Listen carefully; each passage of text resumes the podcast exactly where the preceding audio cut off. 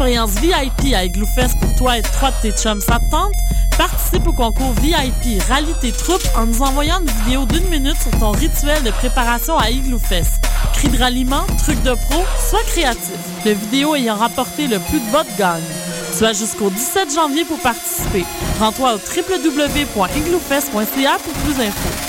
Le concours VIP Rallye tes troupes est présenté par nightlife.ca en collaboration avec Choc FM.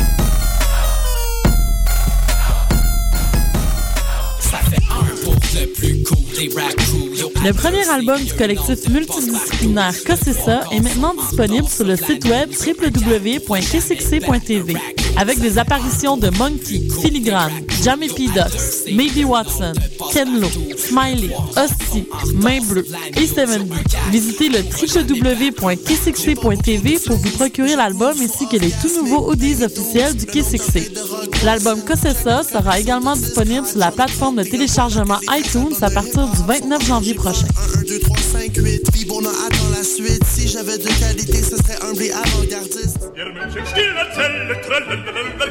On sable le champagne à l'Opéra de Montréal en compagnie de Marc Hervieux, le prince des ténors québécois dans un rôle drôle et une musique soulante. La chauve-souris de Strauss, une opérette décoiffante. À l'Opéra de Montréal du 26 janvier au 2 février 2013. Pour plus d'informations, visitez le www.opérandemontréal.com.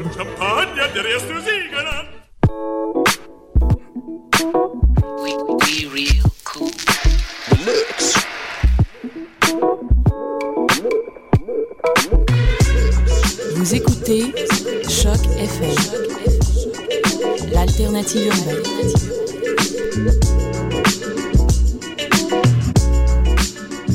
Samina mina sangalewa anawa ah Samina mina eh eh waka waka mm mm. Samina mina sangalewa anawa ah ah. Samina mina eh eh waka Cœur sans frontières, l'alternative foot.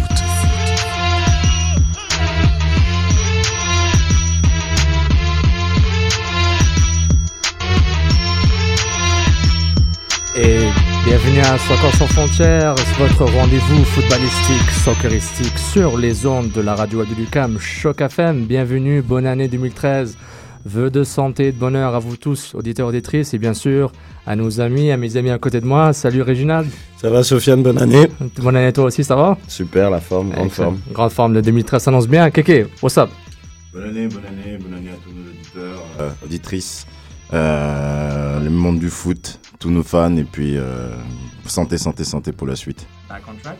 Je, ouais, ouais, je, suis, je suis revenu, revenu de France, euh, beaucoup voyagé dans le sport, un peu de tout, j'ai vu la famille, ça se passe très très bien, je suis Excellent. content de revenir. Excellent. Puis bien sûr, toujours, c'est kids de Sydney. Comment ça va, gars? Salut, bonne année à tous euh, les gars.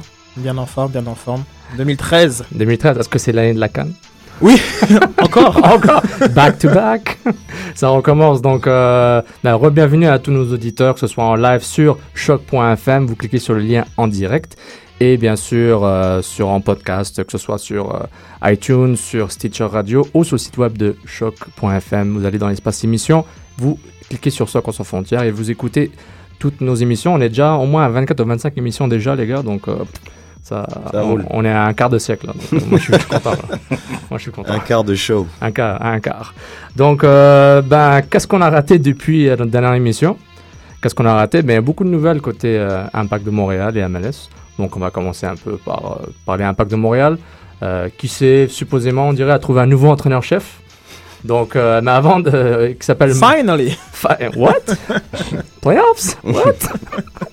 Mais euh, donc c'est ça, donc ils ont un entraîneur-chef, euh, un Suisse, Marco Schellibaum. Le A à deux points se prononce comme E en allemand, donc euh, voilà. Mais avant de rentrer dans le vif du jeu avec Marco Schellibaum, euh, l'Impact de Montréal avait partagé, juste avant les fêtes, son processus euh, de sélection de l'entraîneur-chef, et c'était un blog euh, post par euh, les médias de l'Impact, disant que le, processus de sélection euh, pour trouver un entraîneur-chef était passé par une cinquantaine de CV qu'ils avaient reçus.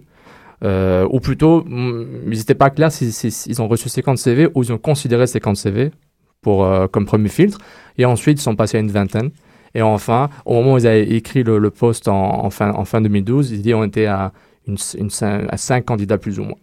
Donc, juste avant les fêtes, l'impact était proche de, de, savoir qui était l'entraîneur-chef, en plus de mettre des, euh, en plus de mettre des critères assez spécifiques où il disait clairement qu'il voulait un entraîneur-chef, euh, notamment européen, du style européen, un technicien, un tacticien, quelqu'un qui, qui peut gérer des vétérans et qui aussi qui peut intégrer les jeunes, parce que l'Impact de Montréal est une grosse académie, une académie, dans laquelle le club a beaucoup investi.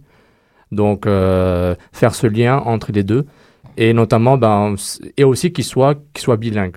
Donc ça, ça moi-même, ça m'a étonné, genre, qu'il parle anglais et français.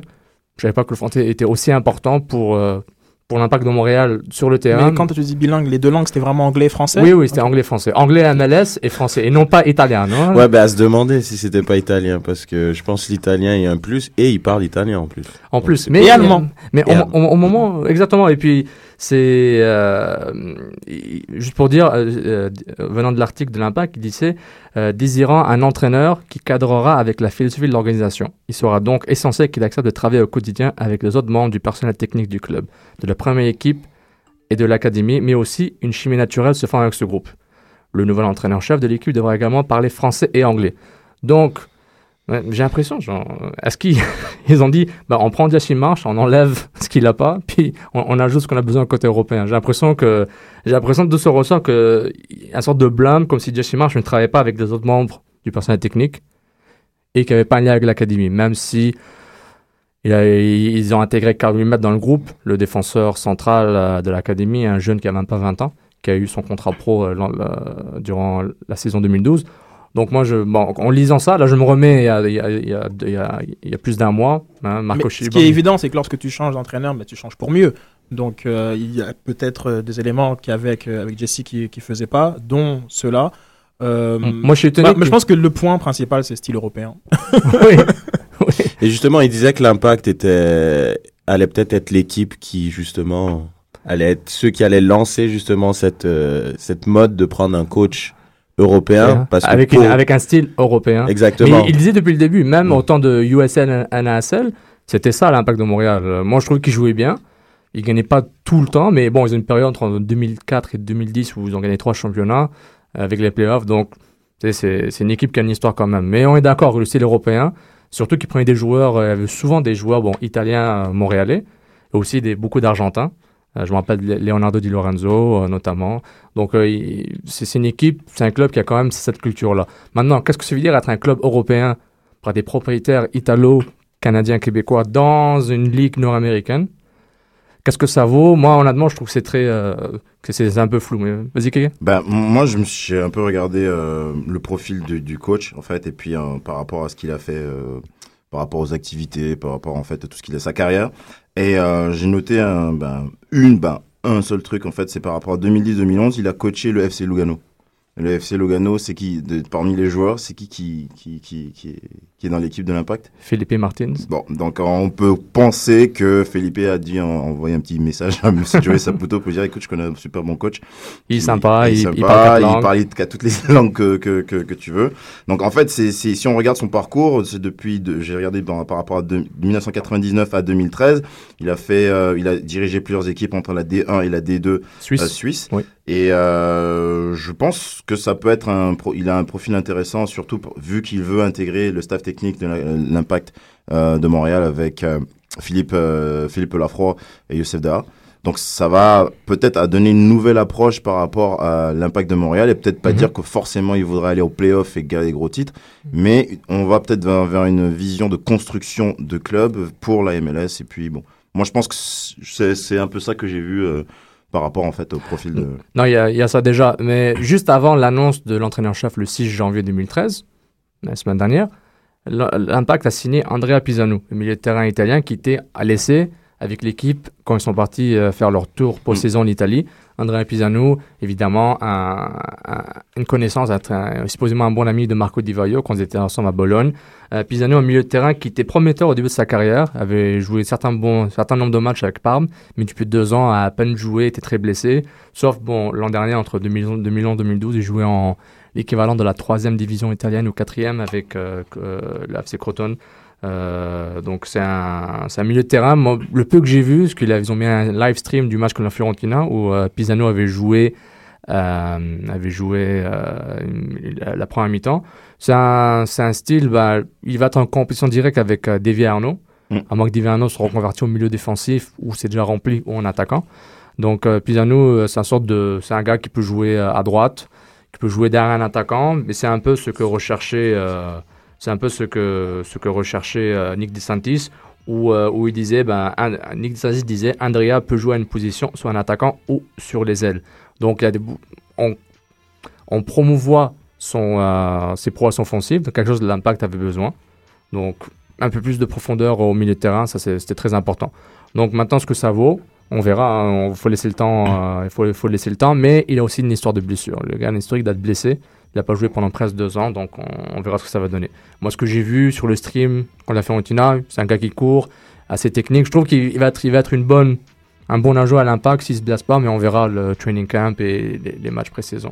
Bah, ça peut pas être plus mal parce que je pense que Davy Arnaud, c'était quand même quelqu'un qui était venu sous les ordres de Jesse Marsh. C'était vraiment un des protégés de Jesse Marsh. Oui, évidemment. et, capitaine de l'équipe. Oui, il a été capitaine, effectivement, mais je pense il est, toujours. Il est oui, toujours. il est toujours. il est toujours. Mais je pense que c'est Jesse Marsh qui l'avait quand même nommé. C'était un de ses protégés.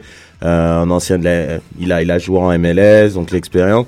Bon, je pense qu'ils vont prendre un nouveau virage et peut-être petit pronostic. Je crois que justement Davy Armour pourrait être un de ceux qui pourrait justement être écopé euh, de ce changement, euh, sachant plus qu'ils sont allés chercher un joueur justement qui, qui est poste pour poste va le remplacer. Ouais, que une compétition directe, ça c'est clair.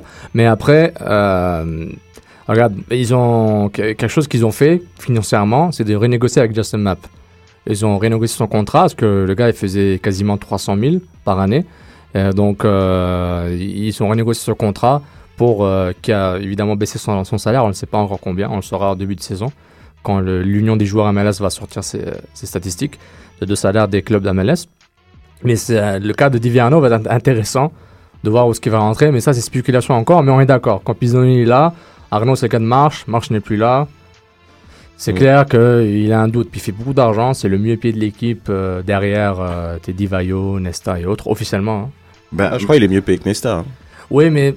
Mais, Nesta, il a des bonus. Nesta, c'est autre chose. Mais, en... plus, mais dans les salaires affichés, Ok, juste une leçon à malaise pour les auditeurs qui ne savent pas, il, a, il y a quelque chose qui s'appelle argent d'allocation. Mhm. Chaque équipe a peut-être un montant mystérieux qu'on ne sait pas c'est quoi, de allocation qu'ils peuvent mettre sur les salaires de joueurs pour baisser les joueurs, pour que l'impact du salaire soit plus petit sur le, cap salarial. Ah, ok. Donc, Nesta, il fait pas 200 000. Nesta. Non, on est clairement d'accord qu'il fait pas 200 000. 200 Divayo fait... pas venu, je crois, 200 000. fait un peu plus. Exactement. Donc, c'est ça. Moi, je suis d'accord. C'est... Maintenant, moi, je ne me fie pas à, ces chiffres parce qu'il faut vraiment savoir les vrais chiffres que, que Nick DeSantis et Matt Jordan jouent avec. Euh, mais, mais ensuite, ensuite, maintenant, ce moi, je pense qu'on aura rapidement une idée durant le, la, pré-saison, quand ils vont être là à Montréal pour 2-3 semaines avant d'aller en Floride pour jouer la, la pré-saison euh, au Disney Pro Classic, un tournoi dans lequel ils ont participé l'an dernier. Donc, euh, Moi, il faut aussi, faut aussi regarder l'effectif qu'ils ont, parce que là, ils étaient à 25 joueurs l'année dernière. Là, ils sont à 22, je pense. Ils sont à 22. Euh, ils ont pris des joueurs poste pour poste. Est-ce que des joueurs comme Niassi vont être encore euh, dans, dans, la balance? Parce que c'est un joueur aussi qui touche euh, presque 130 000 par année. Est-ce qu'il va jouer? Parce que l'année dernière, il jouait pas beaucoup vers la fin, il a moins joué. Il était meilleur joker que, que titulaire quasiment. Donc euh, c'est des c'est des joueurs euh, qui vont, je pense pas avec la valeur salariale qu'ils ont, rester sur le banc pour juste jouer joker. Donc c'est c'est un peu c'est c'est un peu c'est un petit, peu pas, pas bizarre, mais il faudrait voir aussi ce que ce que le nouveau coach va vouloir apporter. Est-ce qu'il va vouloir des nouveaux joueurs Est-ce qu'il va vouloir des profils différents Est-ce qu'il va vouloir tout simplement euh, joueurs euh, Comment ça s'appelle Les mêmes joueurs Ça aussi, c'est quelque chose qu'il faudra bah, en discuter juste évidemment au retour de, de Floride parce que ça, ça va prendre du temps pour qu'il se familiarise, familiarise avec les joueurs. Justement, Joe Saputo avait dit en conférence de presse quand il avait présenté Marco Schelibom, disons après la conférence de presse que l'équipe euh, est très serrée au niveau masse salariale. Donc ça veut dire qu'ils ont soit qu'il faut qu'ils aient le salaire, soit qu'il faut qu'ils soient patients. Donc je m'attends pas qu'ils achètent des gros joueurs à un nouveau DP offensif qu'ils auraient voulu maintenant. Euh, peut-être plus dans le mercato d'été où des, des joueurs sans contrat qui veulent partir, quitter l'Europe, venir à Montréal. le nom de Lucas Tony revient tout le temps, on ne sait jamais. Hein. et puis d'autres joueurs, euh, d'autres joueurs, euh, d'autres joueurs intéressants aussi. Mais en, en attendant, d'autres équipes MLS commencent à recruter en masse Des Argentins s'en vont à Portland. Euh, l'Amérique du Sud, l'Amérique centrale est très, très, est très, très en vue par beaucoup de clubs, clubs comme Seattle, euh, DC United ont cherché euh, un, un attaquant brésilien en prêt, un jeune de 20 ans, un autre DP. Donc les autres clubs s'activent beaucoup. Et justement, avant, ben, avant qu'on aille en profondeur sur Marco Chilibom, juste sur l'impact, c'est que j'avais écrit sur mountralsoccer.com euh, est-ce que l'Est est devenu encore plus fort, trop fort pour l'impact? Parce que beaucoup d'équipes ont fait des changements. Tout le monde s'est amélioré. Les Red Bulls sont en métamorphose totale. Ils ont échangé quasiment tous les joueurs à MLS. Il ne reste plus personne. Ils ont, ils ont cherché Même le staff technique. même le staff technique, ils ont cherché Junino, Panabucano de Lyon. Euh, Thierry Henry n'est pas parti à Arsenal, comme supposément il aurait dû aller. Il, va, il va re- va se reposer. Marquez n'est plus là. Euh, L'équipe commence à se se métamorphose. On a DC United qui sont encore forts, qui viennent chercher un, un autre attaquant. Des Rosario et, et récupéré de sa blessure. Boskovic n'est plus là, donc ils ont en- encore de l'espace pour chercher, des- chercher des bons joueurs. Ouais, mais on s'en- on s'entend que les équipes de l'Est, elles, s'ajustent. Parce que. Oui, mais euh, elles, elles sont améliorées. Oui, Alors mais l'Impact c'est une nouvelle équipe. L'impact va probablement garder les joueurs. Bah, techniquement, un coach, s'il arrive, euh, il y a une, stabi- une stabilité, va essayer de garder les joueurs qui, ont, qui sont ici, voir un peu sur, par rapport à l'évolution de la saison, qu'est-ce qu'il faut changer. Parce que si derrière, ils ont déjà toute la, toute la, défense, ils ont déjà des postes pour poste, gardiens, ils en ont, ils en ont, ils en ont Ils en déjà deux. Euh, à milieu, ça va. Il manque plus qu'à l'attaque en fait, parce que Coradi probablement ne sera pas avec nous cette année. Ouais, il est fini. Là, il, a il plus ne sera contrat pas avec mon- le, le club de l'Impact cette année. Donc euh, probablement qu'il faudra trouver un deuxième attaquant de, su- de support à Divayo ou un attaquant de pointe, tout simplement. Exactement, parce qu'il y, a- il y a Wenger, mais euh, Wenger, je pense. Mais en tout cas, ça dépend du schéma tactique de, de chez Libon. Vas-y. Non, c'était juste pour dire, en fait, moi je pense justement cette année, c'est- par rapport à l'année dernière, l'impact, on sentait qu'il y avait une certaine fébrilité, justement, que c'était une épique d'expansion, il y avait un manque d'expérience. Ouais. Et ils vont se servir de, de ça, justement. Et ce que j'espère voir de la part de Shelly Baum, c'est de mettre cette espèce de, de structure en défense pour avoir une, une certaine stabilité. Parce qu'on a perdu énormément de points l'année dernière dans les fins de match, des débuts pris dans les dernières, dans les derniers instants des matchs. Et, et moi, je pense que. S'il peut apporter cette stabilité pour Mm. pouvoir euh, compétitionner contre les autres équipes de l'Est, il y a, y a vraiment moyen de faire quelque chose d'intéressant. Mais moi, ce que je veux juste savoir, en quoi ce que Marsh, Jesse Marsh a fait, fait que Nesta est lent, que Ferrari s'est blessé tout seul, que Rivas est tout le temps blessé. Je, je vois pas que- que- qu'est-ce que Marsh a fait de mauvais. Et je dis pas qu'il fallait garder Marsh, je vais juste dire il y a des, il y a des, des choses tangibles et intangibles qu'un entraîneur-chef peut faire. Quelque chose que je suis d'accord avec, euh, j'étais en désaccord avec Jesse Marsh euh, quand je regardais les matchs, c'est que il- ses latéraux, il, il, dépassait jamais milieu de terrain. Donc ça, c'était un problème niveau offensif pour aussi mettre la pression sur l'équipe adverse. Je pense que Chiliban va faire ça. Mais, mais maintenant, en quoi Nesta, qui s'est fait, qui fait manger par le, le gars de Chicago Fire, euh, j'oublie son nom, le, Brésilien, en, en- en quoi ça fait que ça fait à, à, à, Jesse C'est- Mais moi, je pense que c'est justement Mosh, il n'arrivait pas à, à motiver quelqu'un comme Nesta. Il moi, je pense que c'est ça le truc. Il a C'est- pas dit Nesta court plus vite? C'est ça que je veux savoir. Ben, sûrement, mais j'ai l'impression que Mosh, c'est quelqu'un qui, qui là, il, il pouvait pas euh, motiver quelqu'un comme Nesta, qui a déjà joué en Europe, qui a déjà gagné une Ligue des Champions, qui a déjà gagné une Coupe du Monde, qui, c'est, je sais pas. C'est moi, Ouais, c'est justement ce que ce que quelqu'un comme Shelly Baum, étant donné qu'il qu'il est coach de coach, il a cette euh, cette philosophie, il peut approcher un joueur qui a, qui en a déjà vu d'autres, sachant que c'est clairement une ligue qui est inférieure Ouais. par rapport à l'Europe. Donc, et ce, ce genre de coach, ce qui est important, c'est d'a- de motiver.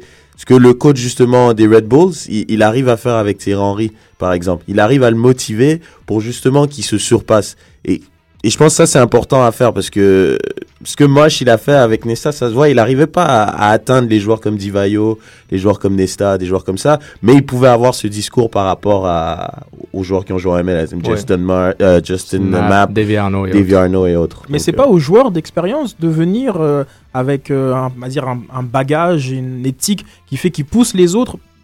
Henri, je sais, je- je- moi je pense que à la base il est motivé par le projet euh, new-yorkais et il le, il, il le montre. Je suis pas en train de dire que Nesta n'est pas motivé par le projet euh, montréalais, mais je, je vois mal quel type d'entraîneur sur le banc il y aura pas Ancelotti, il y aura pas Mourinho, il y aura pas, il y aura pas un entraîneur Ah, à la vrai. hauteur de son talent. Donc à lui tout simplement de se dire bon je suis en fin de carrière, je suis là pour apporter euh, un, un effectif, un- une organisation en fait euh, au, complet. Et, euh, et voilà, que ce soit, euh, je sais pas, marche ou euh, parce que bon, euh, Chalibaume il est, il est bien gentil là, mais il a coaché en Suisse, il n'était pas ouais, c'est vrai. non plus euh, C'est pas waouh. Ben c'est pas c'est pas au président de faire ça par exemple parce que comme il y a un joueur de proposer un projet intéressant pour que le joueur soit motivé. Mais moi, je pense qu'il est venu, il, il- il est venu pour ça. C'est pour ça que je pense que la question de Sofiane va encore plus loin. Genre comme pourquoi Nesta, le, pourquoi son rendement était faible? Il savait, il savait dans quelle ligue il venait. Il savait. euh, Il savait qu'il avait joué, il avait des jambes lourdes, il venait de finir une saison avec l'AC Milan, même s'il était blessé. Alors, il, y a, il y a plein de facteurs qui me font dire. Regarde, Est-ce moi, que c'était à faute de marge? Je pense pas. moi je Non, pense pas non que c'est plus. totalement la Non, faute à. Marche. Marche, a- a- il faut qu'il y ait un blâme parce que c'est l'entraîneur-chef. c'est- Il y a tout le temps un blâme à donner, un pourcentage, quoi que ce soit 1% ou 20%. Mais il y a des, des, des blâmes qu'on faisait. euh, J'entendais des blâmes et, et j'essayais de les analyser et je voyais pas le lien entre le coach et, et, et ces- et ces déficiences-là. Moi, moi, je vais aller, on va essayer d'aller un peu plus loin aussi. C'est deux gars qui se connaissaient pas. Jesse March n'a jamais été à la tête d'un- d'une grosse équipe en MLS. Nesta, il arrive, il connaît pas la MLS. C'est des gars qui se connaissent pas. Ils savent pas. ils se- Moi, j'en parle de Nesta, mais ça peut être aussi Divayo, ça peut être aussi euh, Ferrari, Assoun, ça peut être n'importe qui. Et pourquoi non Mais pourquoi ils viennent? Mais ils viennent parce que le projet ils, pas- ils, l'Inter- sont- ils viennent pas, pas pour, pour connaître les coachs. Ils vont pas connaître les coachs tous les et, et- et les coachs euh, n'auront pas leur niveau. Il y a aucun coach de MLS qui aura le qui aura les niveaux de Nesta, euh, genre comme cette année et peut-être même pour les deux trois prochaines années à, à venir. Donc pourquoi il pourquoi il vient si c'est pour euh, genre, comme ne pas euh, comme apporter genre comme sans qu'on sans qu'on Ben, lui il- pas il- il un vient- enfant il- vient pour apporter l'expérience à l'équipe, il vient pour donner son, son comment s'appelle, euh, son, son savoir. C'est sûr et certain Exactement. Donc on met n'importe qui sur le banc, il le fait. oui, ça- je suis d'accord avec toi. Moi ce que je, moi ce que je suis en train de voir aussi, c'est que bon, Jesse March aussi, il arrive avec une équipe nouvelle qu'il n'a jamais coachée, avec une vingtaine de joueurs qu'il ne connaît pas. Il a priorisé un système. Ces joueurs n'ont ont pris du temps pour rentrer dans le système. Il y a eu des ajustements avec, on avait des problèmes de gardien, il y a eu des problèmes de défense, Rivas qui se blesse beaucoup, euh, Ferrari qui joue finalement à gauche, Nassoun qui était blessé, qui a pas démarré la saison. Donc on arrive avec une, une instabilité au départ. Moi je trouve que après pour s'ajuster, ça lui a pris plus de temps. Ah oui, Et ça crée- mais et euh, ça- et Ma- n'oublions- March a peut-être des, euh, a, a- a sûrement a fait pas, pas mal Il a été d'erreurs pour les autres Il a été euh, têtu, joueurs. Moi, je te parle vraiment du cas spécifique de ces, euh, de ces genre comme stars euh, européennes qui, selon moi, n'ont pas besoin de Mais savoir qui sont. Et, et- et moi, j'ajoute encore euh, plus. la en- différence. J'ajoute encore plus en quoi, et, en quoi l'ineffic- l'inefficacité de Divayo devant les buts est la faute de Jesse Marsh. Ou de tout coach. Divayo avait des chances inouïes de marquer. Il aurait pu marquer déjà 12 buts euh, Oui. dans le premier mois où il était. Exagération, évidemment. Mais je vois pas en quoi on peut blâmer Jesse Marsh. Je peux le blâmer sur, regarde, les latéraux, ils montaient pas assez. Euh, je peux blâmer Ricketts, il fallait le virer après deux mois. Oui, euh, il, il fallait, il fallait jamais mettre sur le banc Patrice Bernier, etc., etc. Mais ça ne change pas qu'il y a des choses tangibles que je peux directement dire. Jesse Marsh n'a aucun rapport avec ça. Est-ce que, est-ce qu'on se rappelle en fait, euh, on se rappelle tous la première question qu'on s'était dite en fait par rapport quand Jesse March est arrivé, est-ce qu'il va jouer? On va jouer pour Divayo ou est-ce que Divayo va jouer pour l'équipe Ouais. Divayo, on s'entend que à chaque fois qu'il est rentré sur le terrain, il est resté au équivalent de 89 minutes. Ouais. Il a jamais, il est jamais resté sur le banc et c'est un joueur qui est jamais rentré. Est-ce qu'on s'est basé sur juste sur Di- Divayo pour faire pour faire l'équipe versus un collectif versus une formation versus Mm. un style? On ne sait pas. Donc là, on sait pas, on sait, on, on sait pas en fait exactement quand- quelles ont été ses bases. Il arrive avec une équipe complètement nouvelle. Divayo est le cadre de l'équipe, ça fait partie des cadres de l'équipe, même si bon, euh, c'est un nouveau joueur qui vient d'arriver. Euh, Nesta aussi, Bernier aussi, donc il faut trouver euh, cette cette euh, cette chimie très rapidement. Elle n'a pas pris. Ensuite, il y a eu, comme je- on s'entend, il y a la pression aussi des victoires parce que s'il gagne pas, euh, bah, le public, le président, le staff technique, tout le monde lui met de la pression. Mais à, à partir du moment, c'est trop tard. Donc maintenant, ce que je- on revient. C'est un peu difficile de dire que qu'est-ce que Jesse March n'a pas fait et machin.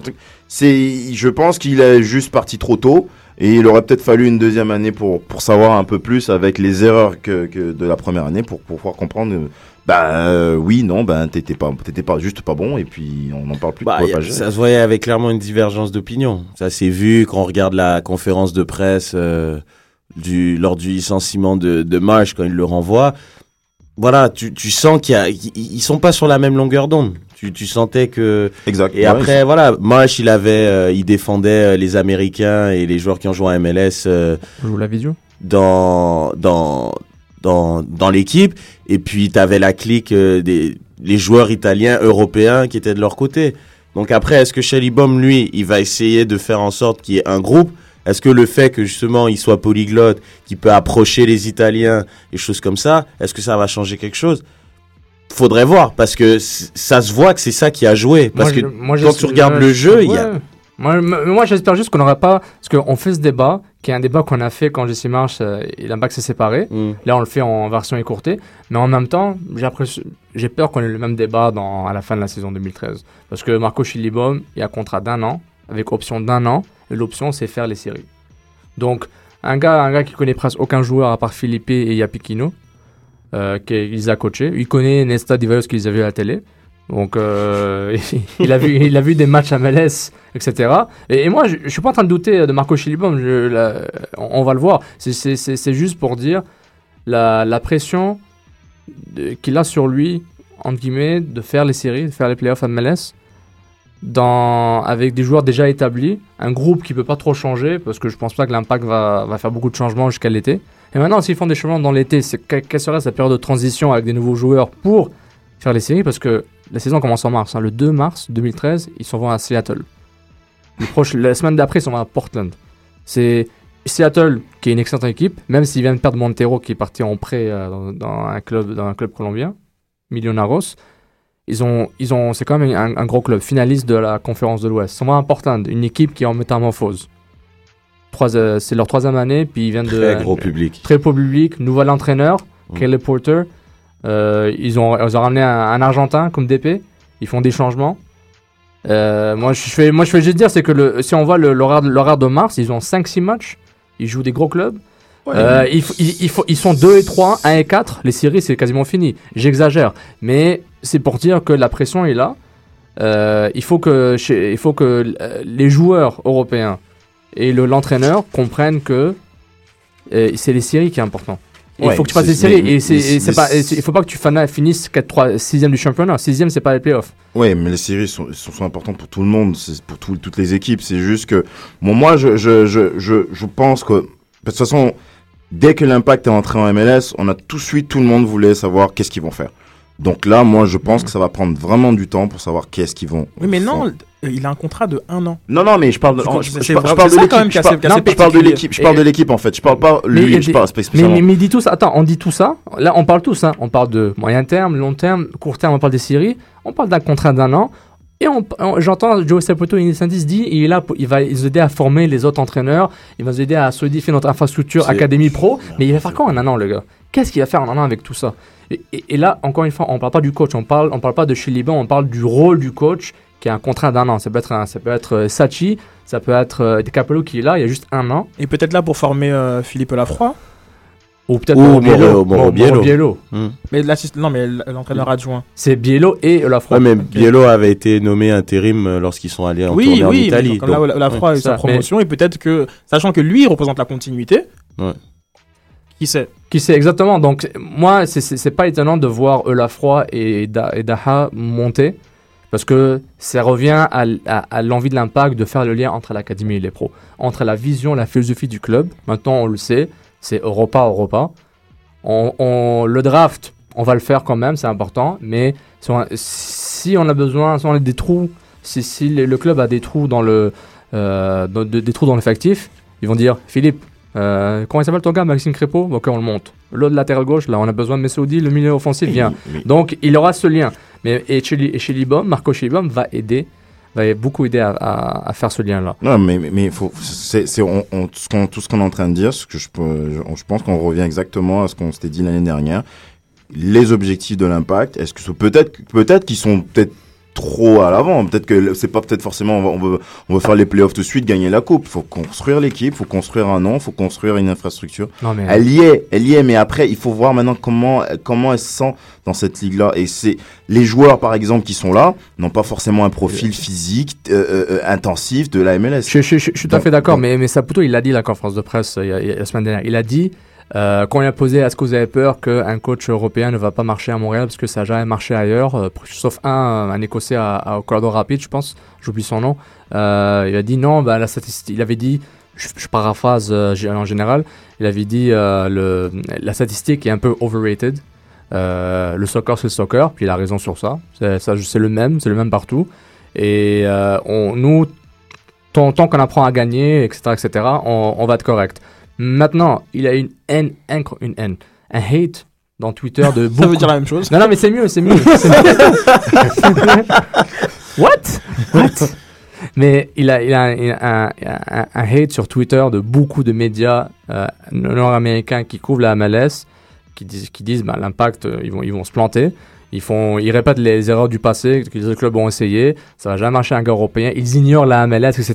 Moi, je trouve c'est plus, c'est pas, pas, le fait d'être européen. C'est pas le fait d'être européen qui, euh, qui paranoïa. Que, que, ça marche ou pas. Non, c'est du, du, tout. C'est pas une paranoïa. Non, non. je, je, parle des médias. Quel MLS, est le niveau Quel est le niveau des, des, des, coachs européens qu'on a vu Donc c'est ça que la, la, la, vraie question. Exactement. Et c'est pourquoi ce débat est tout le temps mal posé quand je vois les, des, gars de MLSsoccer.com ou whatever ESPN et autres euh, New York Times et autres médias disent ah ça va pas marcher parce qu'il est européen, il la MLS.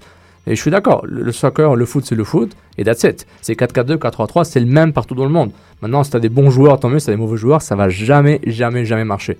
Donc, ça, c'est un facteur très important à prendre en compte que, et je pense que l'impact s'est dit, on va chercher un profil lambda. Ils, ils ont, ils ont quatre, quatre trous, et ce qui remplit les quatre trous, c'est bon. Est-ce que, est que Marco euh, est-ce qu'il vous.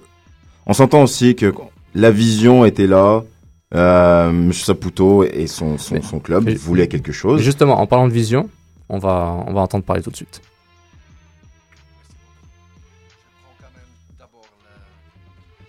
solution de dire merci au président Joe et Annick qui ont donné la confiance. Un, de mes principes, c'est quand tu reçois quelque chose, il faut donner. Alors c'est à moi maintenant de faire tout pour avoir du succès avec cette équipe, que j'ai déjà vu pas mal de choses à la vidéo, que c'est une équipe avec beaucoup de qualité. Mais l'important, c'est aussi la rencontre qu'il a dit, ça passe au niveau sentiment. Hein, le courant, elle est passée, comme on dit. Et ça, je ressentais dès le premier jour jusqu'à aujourd'hui. Je suis entouré avec des gens qui sont pleins de passion pour le club et pour le foot. Et ça, c'est moi. J'aime les défis. Je sais que c'est un autre monde, pas au niveau foot, mais un autre monde comme maintenant. Il y a beaucoup de gens aujourd'hui. Mais je suis prêt de me battre pour ce club parce que c'est un club bien organisé, avec beaucoup de cœur, et c'est ça ma vie privée. Donc c'est ça, Marco Chelibom était assez clair, qui était assez clair dans ce qu'il voulait donner euh, pour le club. Euh, juste pour le rappeler, tu avais dit Keke, il a coaché en Suisse. Notamment, il a passé 4 ans, euh, de 1999 à 2003, avec les Young Boys de Berne, qui était un, gros club en Suisse, il faut avouer. il avait, je pense qu'il avait coaché aussi un des meilleurs joueurs de sa génération, Chapuissa. Stéphane. Stéphane, de son prénom. Lui-même avait une grosse carrière de joueur, hein, euh, international, euh, suisse. Euh, trentaine de fois. Trentaine de fois, justement, j'avais parlé, j'avais fait une entrevue avec le journaliste du matin, le journal suisse Mathieu Eichmann. vous pouvez lire l'article sur moindresoccer.com où il disait, bah, déjà c'est un latéral gauche, c'est un gars qui aime monter comme latéral et comme coach aussi, les, équipes qui coachent, les équipes qui jouent qui aiment jouer offensivement. Il lui dit la conférence de presse qu'il aime jouer, il aime jouer l'offensive, l'attaque. Donc c'est un gars passionné, comme le décrit euh, Mathieu. Et euh, il, euh, il aime communiquer. Quand on voit, c'est un beau parleur, il parle bien, il communique bien. Avant de, pendant deux ans, il n'a pas été pas coach, il était, il était entraîneur FIFA, où il allait au Qatar, en Mongolie, et je pense aussi en Russie pour donner des, des, des, formations à des ateliers à d'autres entraîneurs. Donc, le côté formation des formateurs, c'est important pour la PAC, on dirait, et Marco Chelibom fit ce profil. Donc euh, j'ai. Euh, Mais j'ai l'impression que c'est ça qui, qui, les a vraiment attirés, justement pour éventuellement hmm. former euh, Philippe Lafroy et Mauro Biello. C'est vrai. Mais Philippe Lafroy, il a quand même l'expérience. Hein. Il, il, était, il était comme un sorte de scout en, en, Ligue 1 à uh-huh. Reims. Et quand il était à 3, c'était un jeune. Il était l'équipe du centenaire de 3. Un, donc c'est un gars qui, qui, qui, a beaucoup de métiers, mais peut-être ça pourrait aider que un gars qui vienne euh, le chapeauter pour être pro, mais on laissera Philippe gérer sa, sa carrière toute seule. moi, moi, je sais pas si euh, euh, Marco Chalibaud est là pour former Philippe Lafroy, parce que je pense qu'ils ont été, j'aurais été, j'aurais plus compris ça s'ils avaient pris un entraîneur cadre d'une équipe comme Seattle, comme Ziggy, pour prendre l'impact et dire bon ben Philippe Lafroy, voilà comment ça se passait ils ont, ils ont tous en gros les mêmes formations académiques parce que les, normes européennes en général elles sont les mêmes. C'est juste que bon, euh, Marco il était dans une en Suisse. Philippe Lafroy, euh, il était à un moment à Troyes ou Lorient, je crois. Je crois il était, était, à Troyes, il était à euh, Reims. donc il se retrouvait entraîneur universitaire, entraîneur. Donc c'est une ascension. Il monte aussi. Donc lui, je pense qu'il a peut-être un peu plus quelque chose de plus que, que Marco. Maintenant, Marco, c'est- une vision que tout simplement le- le- l'impact a voulu choisir. Mais euh, ils auraient pu tout simplement dire me- Philippe Lofra prend les rênes et puis euh, voilà quoi. Donc, mais bon, Là, sera après, euh, euh, euh, on, ça c'est à la fin qu'on va, qu'on va voir ça. C'est la fin de la saison, mi-saison, euh, septembre s'ils font les, les playoffs ou pas. Mais ça prend, comme moi je pense que ça va juste pr- prendre un peu plus de temps, voire même une deuxième, une troisième année pour voir l'impact au top, top, top. S'ils gagnent les champ- le championnat cette année et les playoffs, bah c'est encore, super mieux. quoi. C'est encore mieux, mais ce qui est intéressant, c'est qu'en parlant de contrat, un contrat d'un an plus option, euh, Joe avait répondu euh, durant media scrum après la conférence de presse. Il disait, ben, en fait, le contrat, c'est pas important. Il disait, si je donne un contrat de 4 ans à un entraîneur, puis après un, mois, un an, ça marche pas, je fais quoi? Là, si- s'il gagne avec, s'il voit que ça marche avec Marco Chilibom, il va donner une extension probablement. Le- J'ai l'impression que pour lui, le, le durée du contrat pour Joe Saputo, c'est- du moins ce qu'il disait, c'est pas Non, du tout c'est un- important. C'est un, nouveau concept dans le monde du football, ça. Ah, donc, je veux euh, juste dire, moi, je, je veux juste pas répéter le ce que contrat, le le gars dit. contrat, c'est important. Genre, comme Mm. on regarde la réaction de beaucoup de joueurs quand ils arrivent en fin de contrat. Euh, c'est un contrat, ça met du temps hein, à se renouveler. Ils y pensent limite euh, genre au bout du tiers, genre comme de, de la durée. Genre, qu'ils se disent euh, qu'est-ce qui se passe, Ouais. est-ce qu'il y a une, une confiance, euh, Une continuité dans en le- moi? Ouais. Donc non, le contrat c'est très important. C'est certain que à l'inverse où je peux le rejoindre. Si un contrat de 4 ans que ça se passe mal, ben, il va le virer pareil, comme ça coûtera juste plus cher. Mais un contrat de deux ans aurait pu être un peu plus cohérent lorsqu'on on parle d'un projet à construire plutôt que tout de suite, au bout de six mois, il se passe quoi Exactement. Et ils, sont genre comme Toronto, 0 et 9, 2 et 7. Et ils font quoi Et est-ce que mais en plus là on parle, on débat, je me réécoute, on se réécoute, j'ai l'impression que je me contredis à chaque fois. On parle de série playoff, on parle de construire le long terme. Et en même temps, on a un contrat d'un an qui vient. Non, mais avec un contrat d'un an, t'es pas dans une construction. Genre, Exactement. comme selon moi, genre, c'est, il, fait, il fait d'accord. les playoffs euh, tout de suite, c'est l'objectif. Donc il, il les fait pas, il saute. Exactement. Et après, je me demande, ben, rebolote. Genre, comme on en prend encore un pour faire un an, il fait pas, il saute. Genre, Donc, et tu, et tu, tu vois pas qu'on se contredit et l'impact a l'impression de se contredire quand il parle de on veut le long terme, on veut le- la vision, la non, non, philosophie. on se contredit pas, on analyse euh, ce qui se passe. Oui, mais je dis pas qu'on se contredit. Ok, you're smart. Mais ce que je veux dire, c'est que euh, on, a des arguments, on parle, mais il y, a- il y a trois mots, contra- trois concepts contradictoires qui reviennent à chaque fois. Court terme, moyen terme, long terme. Tu peux pas avoir On ça. lui avait demandé à Tu peux- Saputo en plus. Tu peux pas avoir les trois en même temps sur un an. Oui. On lui avait demandé, à- lors de la conférence de presse, euh, je regardais RDS, ils, ils lui ont demandé, ils lui ont dit, est-ce est-ce que Montréal, c'est un endroit qui est difficile pour être un coach ou c'est juste toi qui es trop exigeant? Et il a dit, c'est vrai que, c'est exi- que je suis exigeant, mais en même temps, Montréal, voilà quoi, c'est c'est une ville où qui est sportive, euh, a envie, euh, qu'on doit gagner et tout ça. Bah, non, non. Il est obligé, mais bon, il est obligé euh, d'être exigeant aussi. Non, non, il est obligé, sinon, mais- non, Ouais, mais un an, qui Non, non, je comprends. un an, à chaque fois les Oui, mais un, un an, un coach, euh, il peut apporter tout ça. Par exemple, euh, la, la- la philosophie de faire jouer les jeunes et que ces jeunes ils réussissent. Ça, ça c'est déjà pas mal. Même s'ils font, même s'ils font partiellement les playoffs, il n'y a pas tous les coachs qui peuvent faire Oui, ça. mais est-ce que on- là on pose mal la question parce que est-ce que c'est simplement le contrat du coach qui, euh, qui est signe d'un- d'une vision de la part de, de Saputo Genre comme Keke est très bien placé pour parler, il y a une académie qui, est- comme qui est de plus en plus intéressante. Euh, il y a une, équ- une équipe jusqu'à U13, il y a U13, U14. Ouais. Euh, donc il y a d'autres, il y a d'autres euh, éléments qui montrent que euh, Saputo a- a une vision pour, pour, pour, pour son organisation. Maintenant que le coach de l'équipe première Bon, n'est qu'un contrat d'un an. Moi, tout ce que simplement ça me fait dire, c'est que lui est sous pression. Lui, Il faut qu'il gagne Pas- maintenant. exactement, lui, mais pas que l'impact n'a pas de, de vision euh, sur, le, sur le long terme. Non, non. Moi, moi, moi, je crois que ce un an, personnellement, euh, je, je, je, je- j'ai pas peur de ça. Je crois pas, je crois pas que. ça changerait un ta vie. non, non, non, mais, non, mais je veux dire, j'ai pas, j'ai pas peur de, j'ai pas peur de débattre dessus qu'il a juste un an, n'importe quel. Il y a des coachs, ils sont en probation et on leur donne des 4 ans. On a des, même internationaux, on a eu des Villas Boas qui ont eu des 3-4 ans, mais au bout de pff, quoi, non, même pas 6 mois, et on a compris que c'était pas ça. et Ils sont partis en- au bout de décembre. Oui, parce qu'il y a des limites à ne, à, à- à ne pas ça, franchir. Donc euh, c'est ça. en Mais. Marco Chilaboum, si il perd ses quatre premiers matchs, au bout du septième il en perd, euh, ben c'est terminé. On va lui dire bye bye. Hein, Les gars, les gars, ju- juste un rappel, ok? Juste le mois de mars, hein, mo- 2013. Ouais. Ils s'en vont à Seattle, Century Lake Field. 2013, C'est- 2012. 2013, euh, le 2 mars 2013, là. là. Ah, ok, La saison, ouais, la ouais. saison.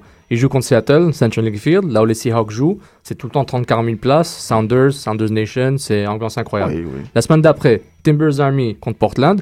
C'est un match qui, qui peut être gagnable. Moi, je, À la je- maison ou chez eux? Non, non, ils sont encore, ils sont encore dans le nord-ouest américain. Là, je, je, je connais aucune prédiction. Là, c'est trop tôt. Après, ils reviennent à la, mai- ils reviennent à la maison, ils ouvrent euh, le stade olympique avec Toronto FC. Une équipe. et- et- et c'est- Trois points. Non, non, non, les gars, non. Tout le- euh, euh, Toronto FC, ils ont notre, notre histoire, ils ont, ils ont Oh, on va de en parler, mais bon, après. euh, Attends, laisse-moi finir, secondes, les gars. vas-y, vas-y. Euh, ça, c'est le 16 mars. Le 23 mars, New York, une équipe qui a changé beaucoup. Et ils finissent, mois de mars, euh, ils s'en vont dans le Midwest américain contre Sporting Kansas City, champion de l'Est. Donc, genre, donc, on, moi- appelle ça, on appelle ça mise en bouche, c'est tout. On appelle ça mise en bouche. bah oui, bah on va voir, c'est tout. Et puis, euh, Non, mais c'est quoi, on va voir, c'est tout. mais c'est vrai, vrai, non mais vrai. lui il va comprendre que. Euh, je- mais je suis pas en train de le défendre non plus. Je suis en train Ah, de. et, et moi, je suis pas en train de descendre, je, suis en je prends train- je suis en train Moi, je vois déjà dès le départ que c'est une nouvelle équipe, que ça va prendre peut-être 3-4 ans avant qu'elle soit au top comme toutes les autres. Toronto, ils, ils sont rentrés. Bon, est-ce que, est-ce que ça, ça faisait partie des, des, des, des- comment s'appelle, euh, des, des objectifs de rester en MLS Je sais pas, mais là pour le moment. Tu peux pas descendre. non, mais je sais, mais je veux dire, est-ce qu'il fallait mettre une équipe Toronto en MLS pour ce qu'ils sont en train de produire? Euh, Il y a des équipes comme Chivas aussi qui sont là, euh, qui sont, qui, bon, qui, qui, qui, qui commencent à retravailler sur l'effectif. Mais comme je dis, bon, on faut prendre le temps. Moi, peut-être qu'au bout de la troisième année, c'est peut-être là qu'on va avoir un boom de, de l'impact. Là, c'est encore tout nouveau, tout nouveau pour tout le monde. Mais je rejoins Sydney, dans le lien qu'on a 3 ans. Mais même Avec si option, un contrat- avec- même chaque année avec option, même puis si voilà, tu lui donnes quoi. un contrat de 5-7 ans, ça, ça Non, non, mais attends, ça dépend. Si tu mets un, un- un projet euh, de jeu en place, hein, tiens, un, euh, un projet avec genre, comme Ouais. technique qui, se transmet genre, comme de chacune, euh, dans, dans chacune des équipes jeunes, genre, comme ça, mais ça met du temps, genre, comme sa philosophie, genre, comme elle va mettre du temps. Je-. Bah, le, donc, le donc, Barça, ils voilà. ont mis 10 ans.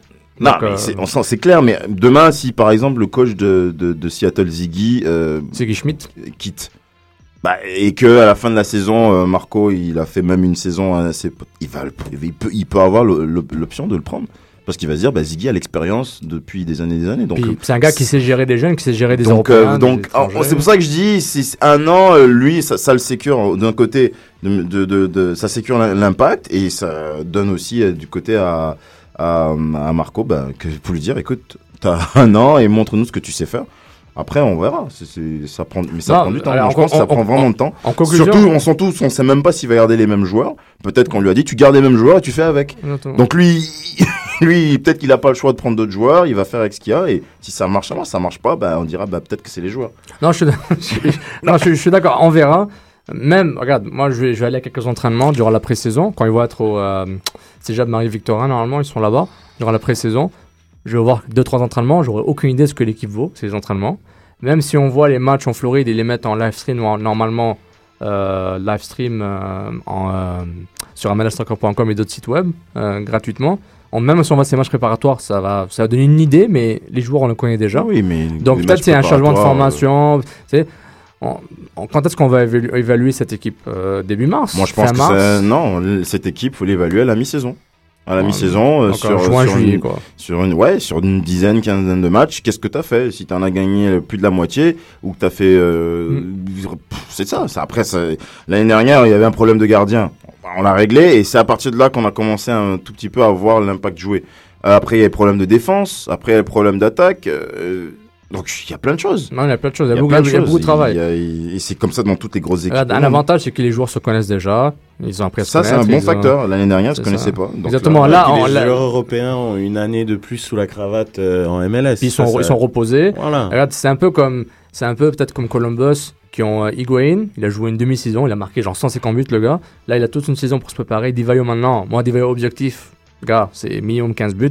Mais je te, si t'as pas 15 buts, c'est minimum. C'est le minimum. Non mais, mais moi je suis un gars gentil, moi, moi je donne. Non, non, mais là, il y a donné, donné.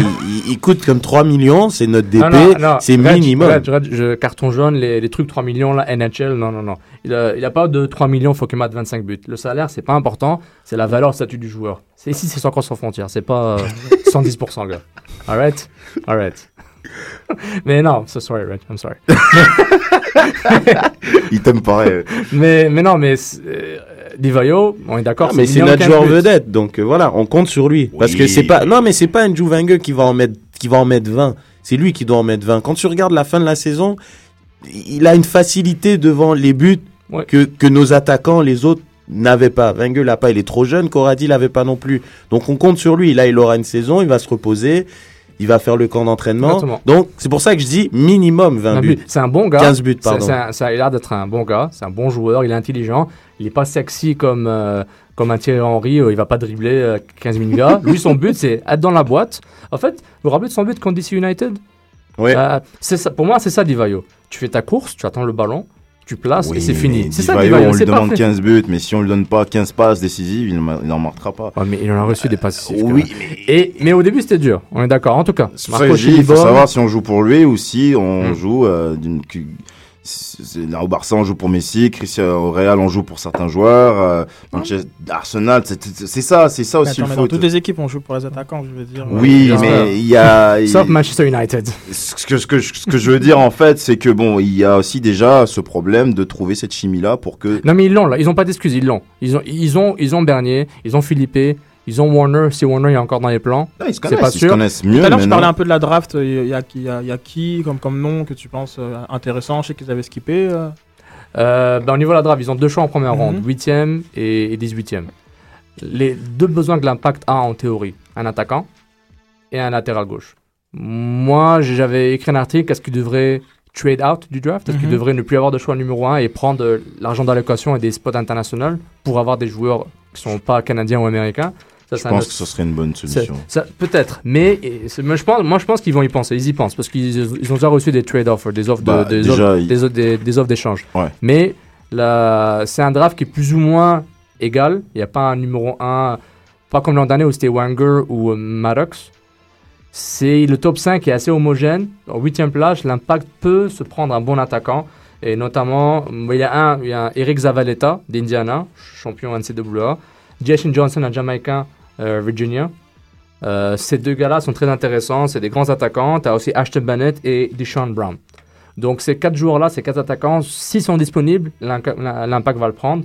Justement, Nick DeSantis avait dit à, sur TSN, euh, le podcast TSN FC, avec Lou Coolman, Jason DeVos, que l'impact va prendre le meilleur joueur disponible à, son, on en première ronde, euh, au huitième, huitième rang.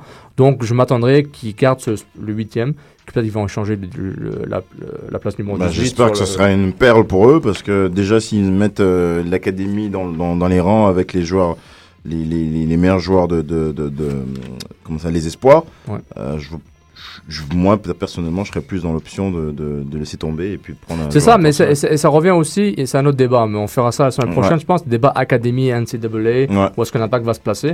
Mais c'est intéressant. Et puis aussi, un autre gars qui est intéressant, c'est Carlo- Carlos Alvarez, un milieu offensif qui joue un peu attaquant euh, en, en universitaire. C'est Ils ont déjà Vendry le, le regarde, euh, I'm just saying. I'm just Coûte saying. pas cher en plus. Donc c'est ça, mais il y a des options. Mais justement, ça va- c'est ça- vrai. il y aura un débat académie contre le- il y aura un débat académie NCAA. Je pense que c'est un, un débat qui va continuer longtemps. Donc euh, il, a, il a des besoins offensifs. Le draft est une option. Des vétérans MLS ou européens sont aussi des options. On verra.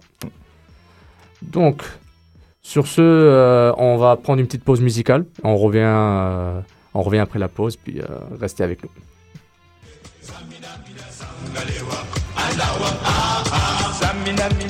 eh, mm mm. Ah ah. Eh eh, eh eh. Ah ah.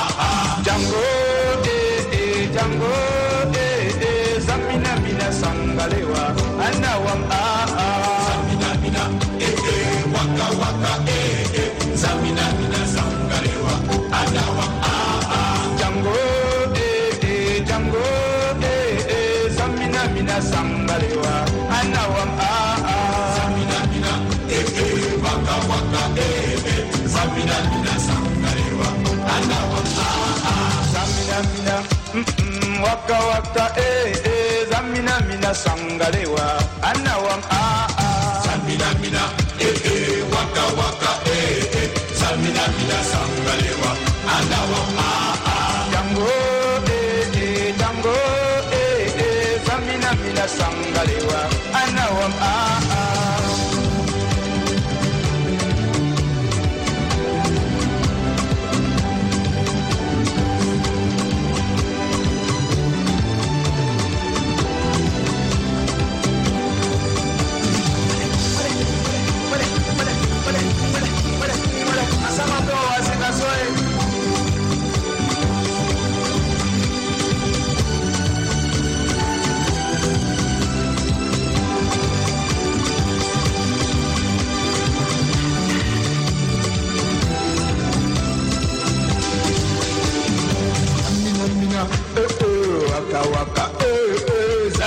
Zamina mina sankalewa, na wadada. Zamina mina, eh eh, waka waka, eh eh, zamina mina sankalewa, anawa ah ah. Zamina mina oh oh, zamina mina eh eh, zamina mina sankalewa, na wadada.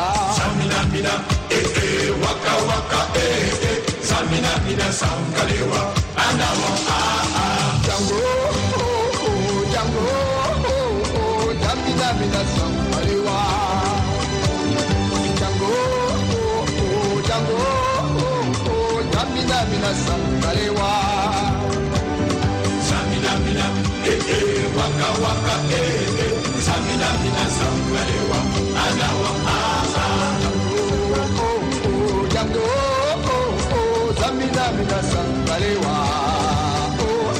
zamina mina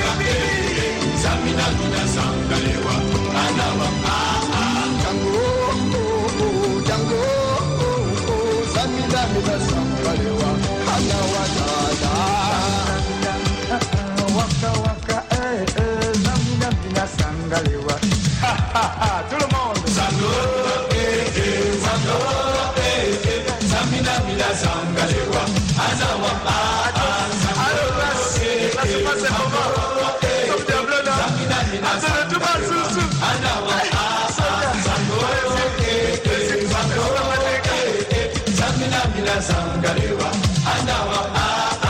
Et nous sommes de retour après la pause musicale Waka Waka.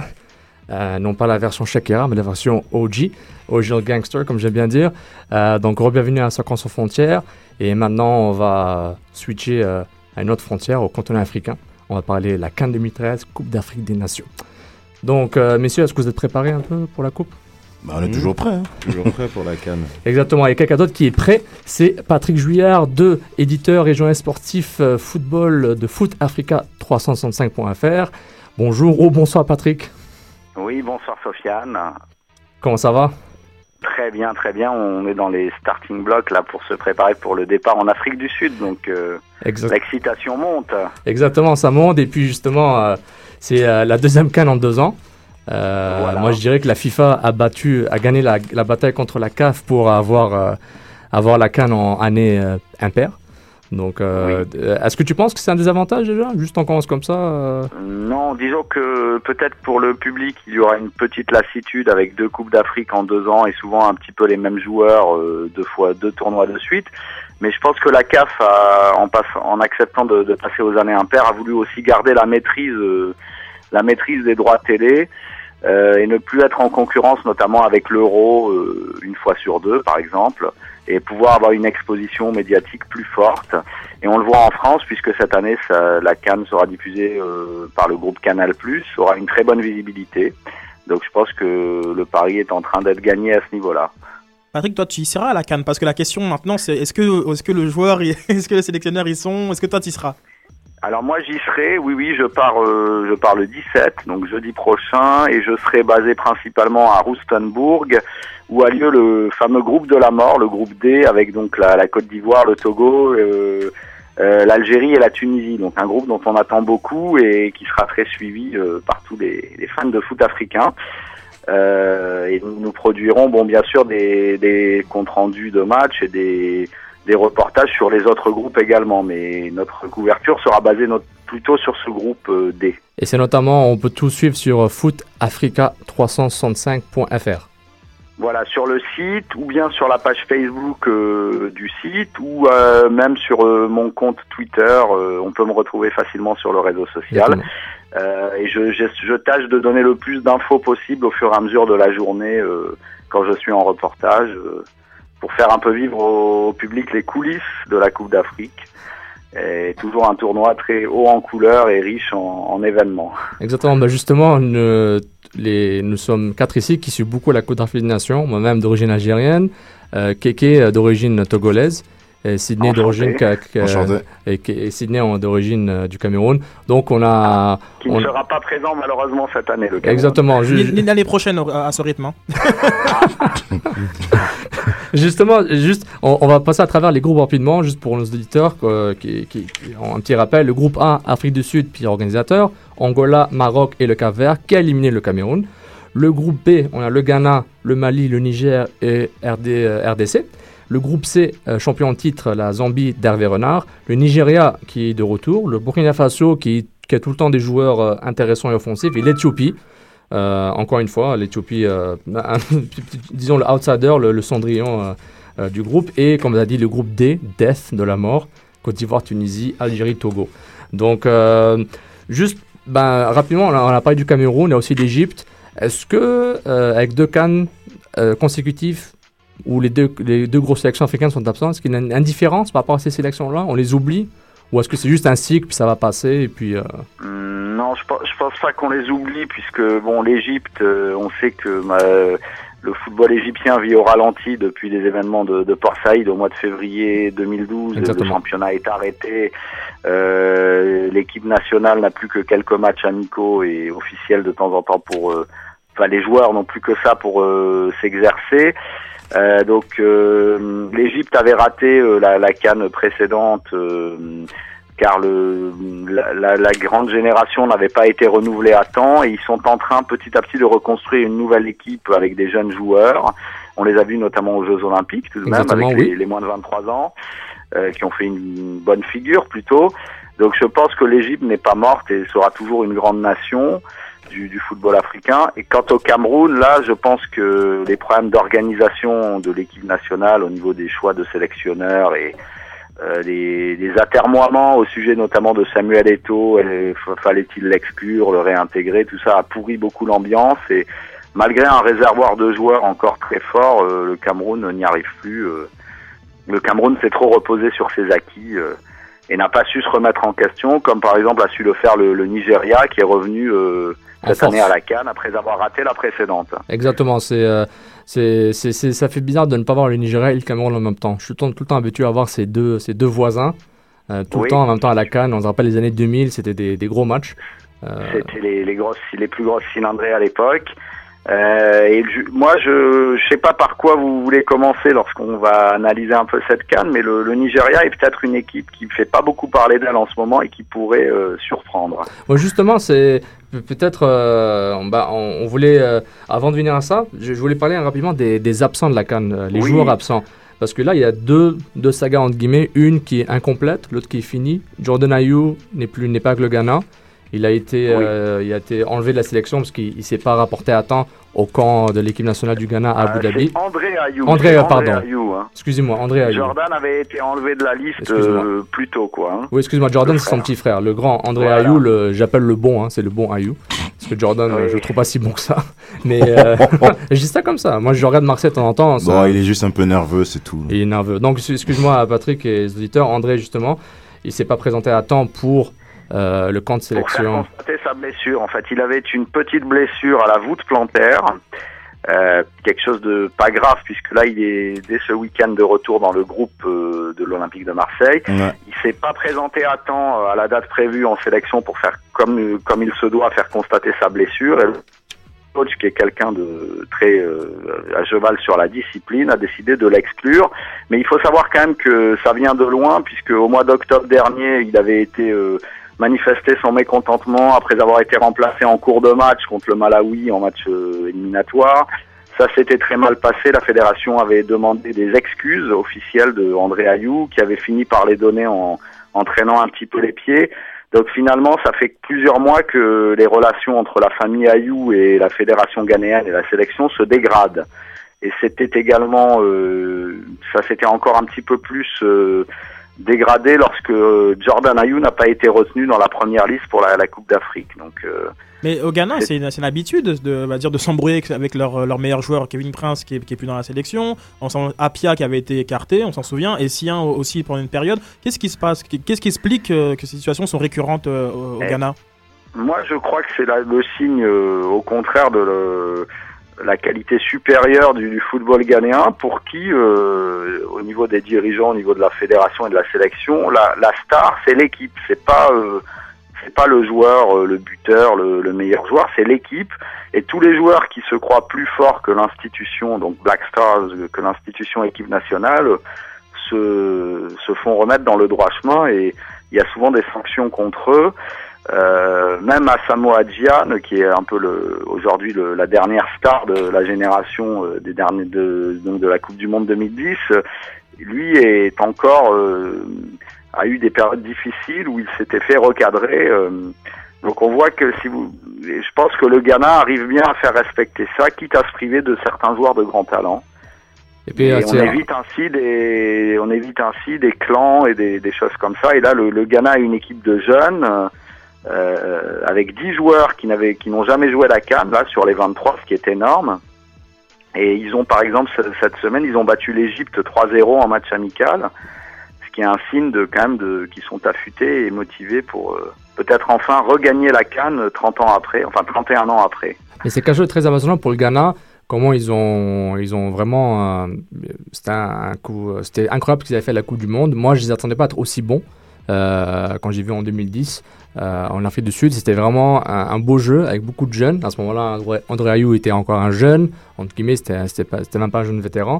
Euh, et puis c'est intéressant de voir cette évolution. Puis comme tu as dit, la discipline, la, fédération impose sa discipline pour l'équipe, pour la fédération, au-delà de tout joueur ou toute personnalité.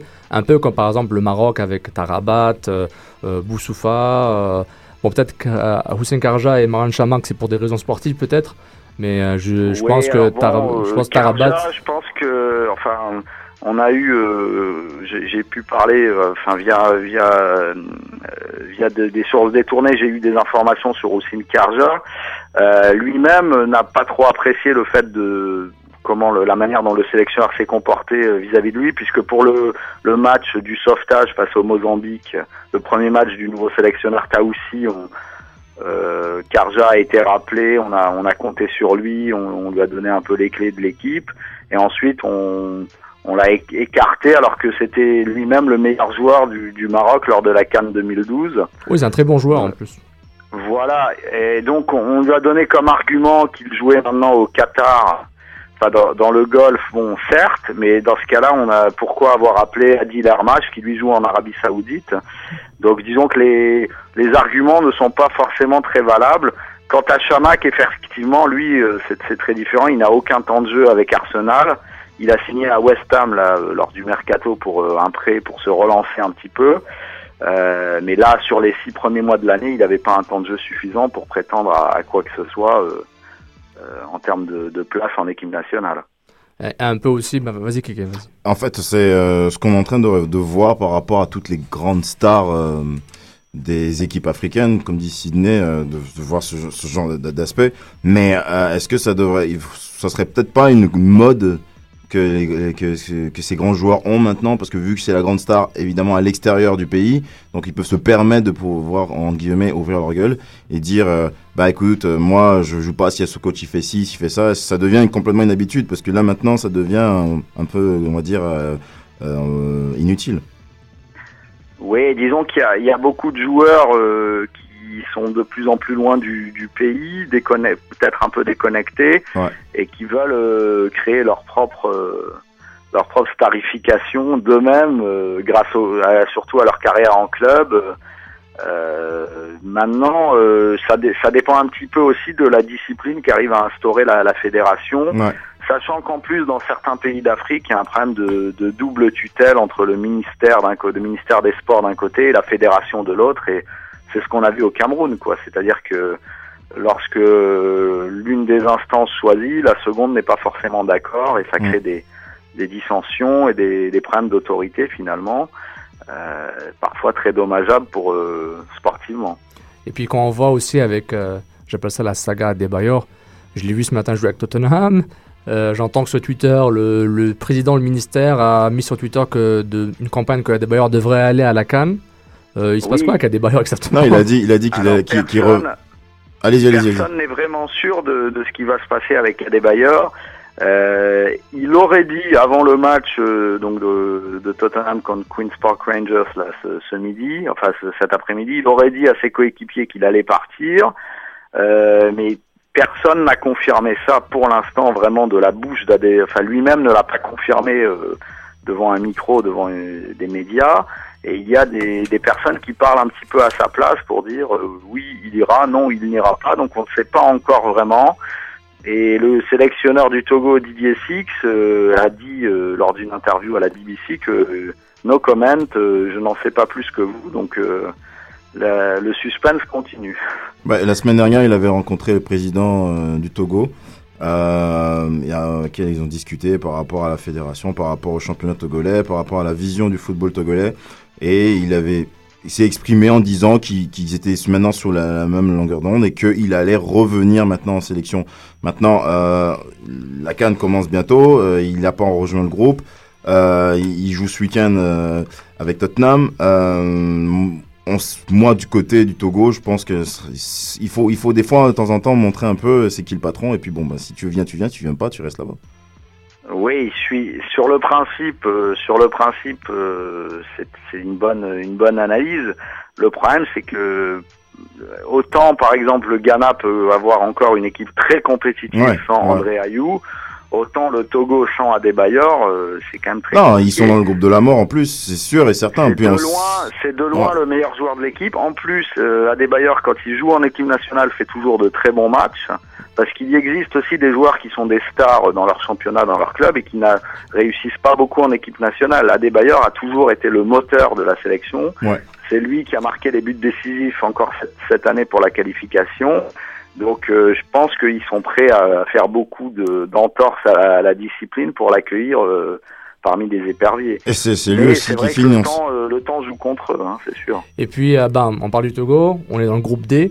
Euh, la Côte d'Ivoire, c'est l'éléphant, hein, le, gros, la grosse équipe. La Tunisie, c'est des, experts du continent africain, de la Cannes, et dans différentes compétitions de clubs. Là aussi, l'Algérie, qui enfin fait un retour. Après une bonne Cannes 2010 avant la Coupe du Monde, une absence en 2012, après un sorte de blues post-Coupe du Monde. Euh, L'Algérie a quand même des absents. Elle a une coupure avec le nouveau sélectionneur euh, Vaïd Alilozic et des anciens cadres. On parle de Ziani, on parle de bon, Mourad Begni, bon, c'était un cadre tout en blessé.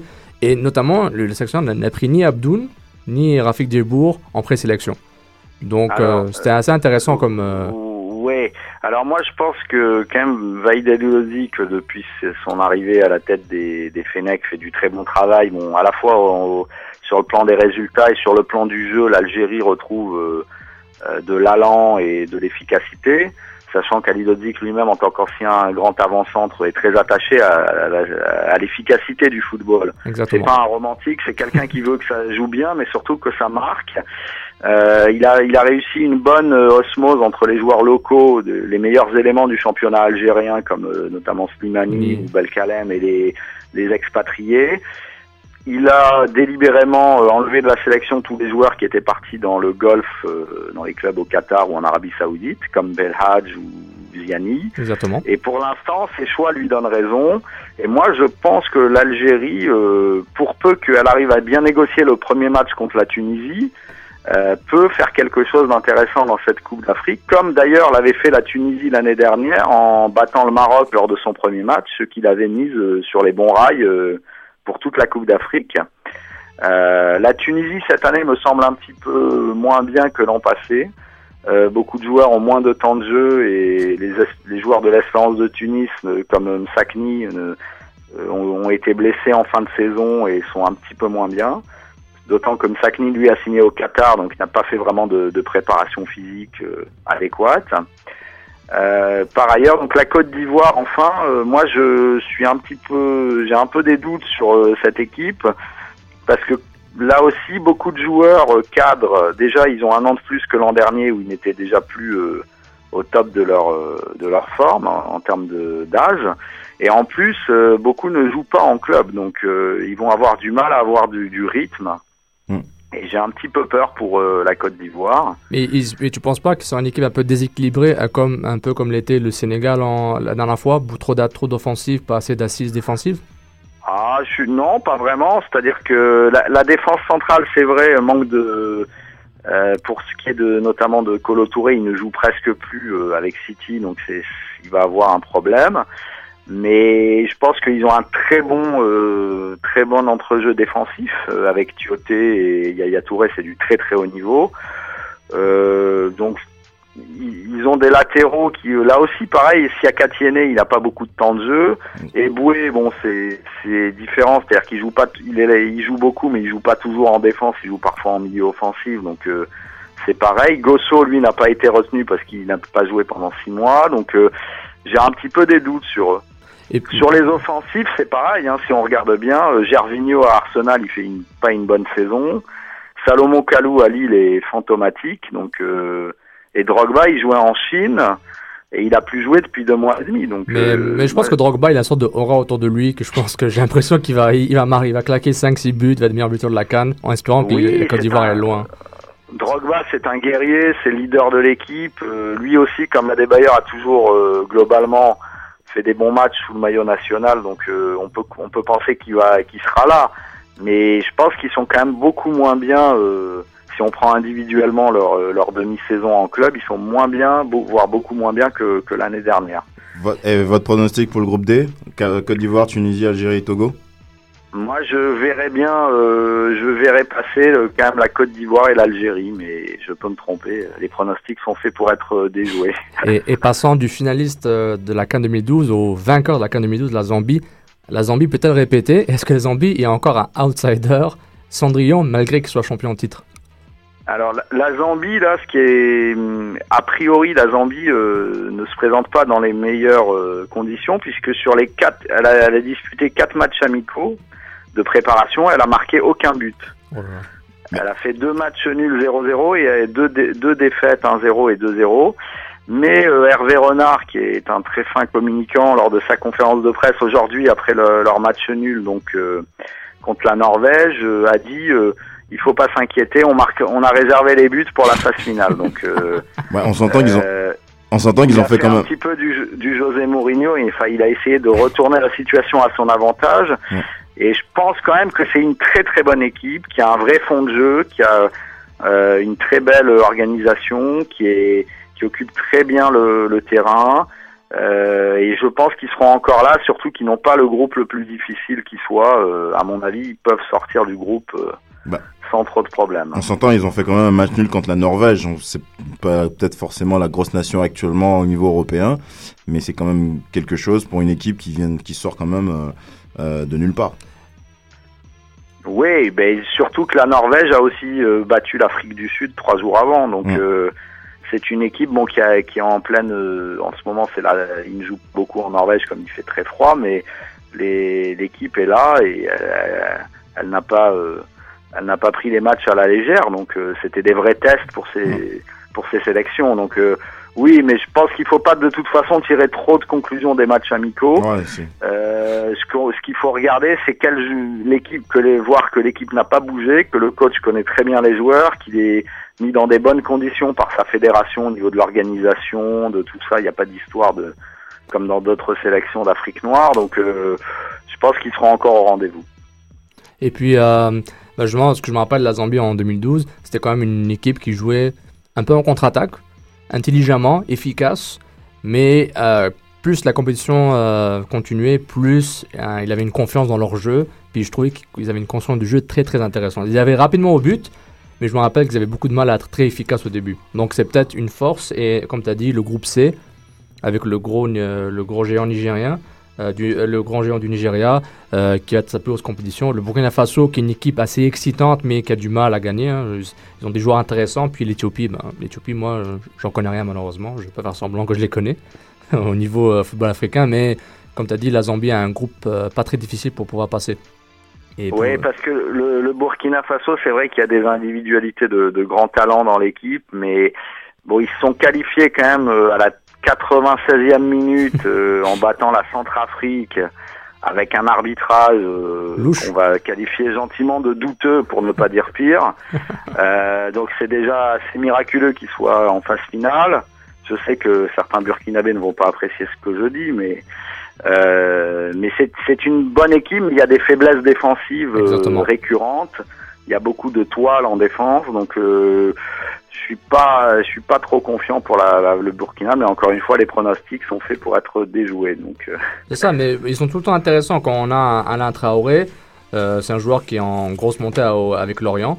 C'est il a, il a, c'est plus bon. Il a Chaka Boré qui je trouve qui, avait bien joué au fait en 2012. En fait, je trouve que comme tu avais dit, défensivement c'est pas très fort, mais sur le Burkina, il me donnait espoir. Ah peut-être ils vont faire quelque chose. Ah peut-être ils ont Ouais, ils ont un beau jeu, mais à un moment en deuxième mi-temps dans tous les matchs ils, ils étaient en ils étaient finis puis défensivement ça ça suivait pas puis ils se sont fait euh, sont fait massacrer après. Mais c'était dommage tu vois. Je trouvais vraiment euh, une équipe un peu sexy tu vois. Un outsider sexy mais sans, sans victoire malheureusement. C'est ça, et c'est, c'est- ça s'est produit à chaque euh, à chaque Cannes. Euh, En 2010, ils étaient dans la poule de de cabine de Cabinda, donc ils avaient eu une canne un peu tronquée par euh, l'attentat de, de Cabinda avec le retrait du Togo. Donc euh, ils ont jamais vraiment eu la chance de pouvoir euh, se mesurer euh, se mesurer dans les meilleures conditions aux autres. hein. et puis justement tu voulais nous parler un peu du Nigeria Nigeria comme peut-être un- une force une force silencieuse dans, dans la canne? Oui, le, le Nigeria qui a effectivement repris, pris comme sélectionneur Stephen Keshi, qui était un des grands joueurs de sûr, la grande ouais. équipe des Super Eagles des, des années 90, un défenseur et un, un homme euh, qui mouillait le maillot, comme on dit. Euh, et il a euh, écarté des cadres, euh, des cadres comme Taiwo, Odemwingi de, de l'équipe nationale, et il se base plutôt sur des joueurs jeunes. Et quelques quelques vraiment grands anciens comme euh, Yobo ou Echegile et beaucoup de joueurs jeunes euh, qui me semblent assez intéressants euh, comme Ahmed Musa comme euh, Bron Idaye comme des, des- ces attaquants là qui jouent en Russie ou en Ukraine. Et je pense que douce, tout doucement ils peuvent faire quelque chose dans cette Coupe d'Afrique. Parce qu'on les attend pas beaucoup parce qu'ils n'ont pas plus la pression qu'ils avaient à l'époque des, des années 90-2000 et ça peut ça peut être bénéfique pour eux. Et euh, dans, dans le groupe B, une équipe que j'ai j'ai trouvé euh, très solidaire, c'est les, les du Mali. Euh, ils sont avec le Ghana, le et la RDC de Claude Leroy. Est-ce que le Mali pourrait faire quelque chose s'il passe au quart de finale ou c'est plus comme, la dernière fois Bon, ils ils passent puis après ils perdent contre un, contre un en titre? Alors il, va déjà falloir qu'il passe parce que pour moi le, Ghana est clairement au-dessus du lot dans, ce, groupe. Euh, je pense que le Ghana déjà a une expérience des euh, emmagasinée sur les précédents tournois. Il y a une certaine continuité dans, le travail des sélectionneurs. Euh, le Mali est une équipe effectivement basée sur la solidarité, sur un fort impact en milieu défensif. Mais j'ai un petit peu peur qu'il leur manque un buteur parce que le, leur, leur meilleur buteur lors de la Cannes 2012 c'était Cheikh Diabaté, le joueur de Bordeaux, et cette année il joue très très peu. On ne sait pas trop dans quel état de forme et dans, avec quelle sensation il va arriver euh, donc en Afrique du Sud. Et déjà que le Mali ne marquait pas énormément de buts euh, en 2012, Euh, donc je suis pas, euh, je suis pas très, euh, je suis pas Mm. très très optimiste pour le Mali. Et je verrais bien une petite surprise congolaise dans ce groupe. Ah, avec euh, avec Ouais. Monsieur Leroy, le, le super coach Voilà. d'Afrique. Voilà, Claude Leroy, le, le sorcier blanc. C'est un centenaire, lui. Depuis que je suis petit, il est là. qui dispute toujours la canne, soit comme euh, sélectionneur, soit comme consultant euh, journaliste Ouais, c'est- sur RFI. il a le temps de tout visualiser, lui.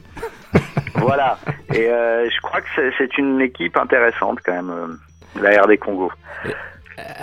Avec, le, avec le, euh, les stades modernes en Afrique du Sud qui ressortent de la Coupe du Monde, bon, est-ce qu'on peut dire que c'est une canne au niveau terrain propre? On n'aura pas d'excuses de mauvais terrain, de champ de patates, de, où les joueurs vont dire Ah oui, c'est l'Afrique, alors que c'est tous des Africains. mais bon. Non, l'Afrique du Sud en général. euh, non, là je pense que ce genre d'excuse euh, n'aura pas lieu d'être.